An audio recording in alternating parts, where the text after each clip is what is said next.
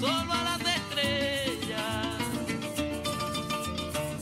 Y como viven tan altas y como viven tan altas, no pueden oír mis quejas. Los brujos de Chávez, la magia como prolongación de la política. David Placer. Capítulo 5. La Carta del Río. Cuando Hugo Chávez se adentró en las tierras de los Yaruros, quedó enamorado de aquellas tribus que habitaban las orillas del río Capanaparo.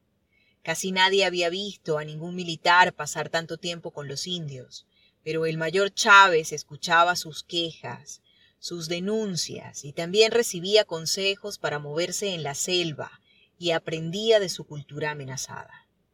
Eran apenas unos dos mil indios. Solían ser desconfiados con los hombres urbanos y también con los guerrilleros y militares. Quinientos años de timos y abusos habían formado un nuevo carácter, alejado, arisco, desconfiado. En aquellos años Chávez ya sobresalía por una cualidad extraordinaria. Se ganaba de inmediato la confianza de casi todos quienes trataban con él. La memoria prodigiosa era su mayor aliada. Cuando se enteraba de que algún niño de la tribu enfermaba, Chávez se mostraba interesado por su evolución. Los llamaba siempre por su nombre y cuando podía también les llevaba medicina.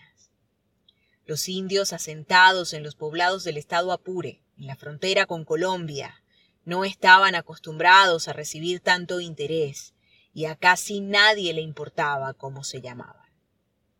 Para la mayoría era un colectivo uniforme, gris, sin identidad individual.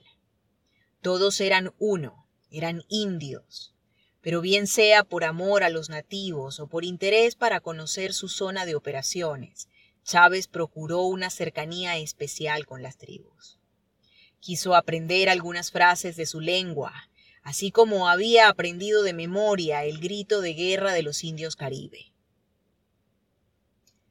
Anacarín Arote, Aunnucón, Ito Ito, Paparoto Mantoro.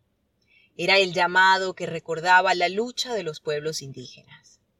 Solía decir que él era un poco Bariná, también Kibá y Yaruro. Tres etnias indígenas venezolanas que campaban por el país antes de la llegada de los españoles. De eso presumía con los indios, aunque no solía exaltar la otra rama de su mestizaje, su ascendencia europea. Uno de sus bisabuelos era rubio, alto, apuesto, según contaba en sus círculos íntimos. El comando militar era visto con simpatía por algunas tribus porque se había enfrentado a los grandes terratenientes que tapaban los callos durante el verano para evitar que el invierno los pescadores, los campesinos y los indios pasaran por esas tierras a pescar. Chávez había ordenado eliminar todos los obstáculos para permitir que los indios, y los pescadores siguieran pasando libremente. Por eso solían llamarlo papa. Cuando los indios empezaron a hablarle del mal de ojo, de las enfermedades causadas por las envidias de los enemigos, Chávez supo que se había ganado su confianza. Con él, las tribus no temían a las burlas, le hablaban como uno más. Y una confesión repentina por parte de un cacique selló su confianza para siempre. Por estas tierras todavía rondan los espíritus de los indios asesinados y quemados, y por las noches siguen navegando en sus canoas. Nunca los vemos, ni a ellos ni a las canoas, pero se ve la estela de agua que dejan a su paso. La tribu estaba convencida de que las almas de sus ancestros convivían con ellos y pululaban por aquellas tierras solo con el propósito de hacer justicia. Era lo que los campesinos llamaban las ánimas de la sabana.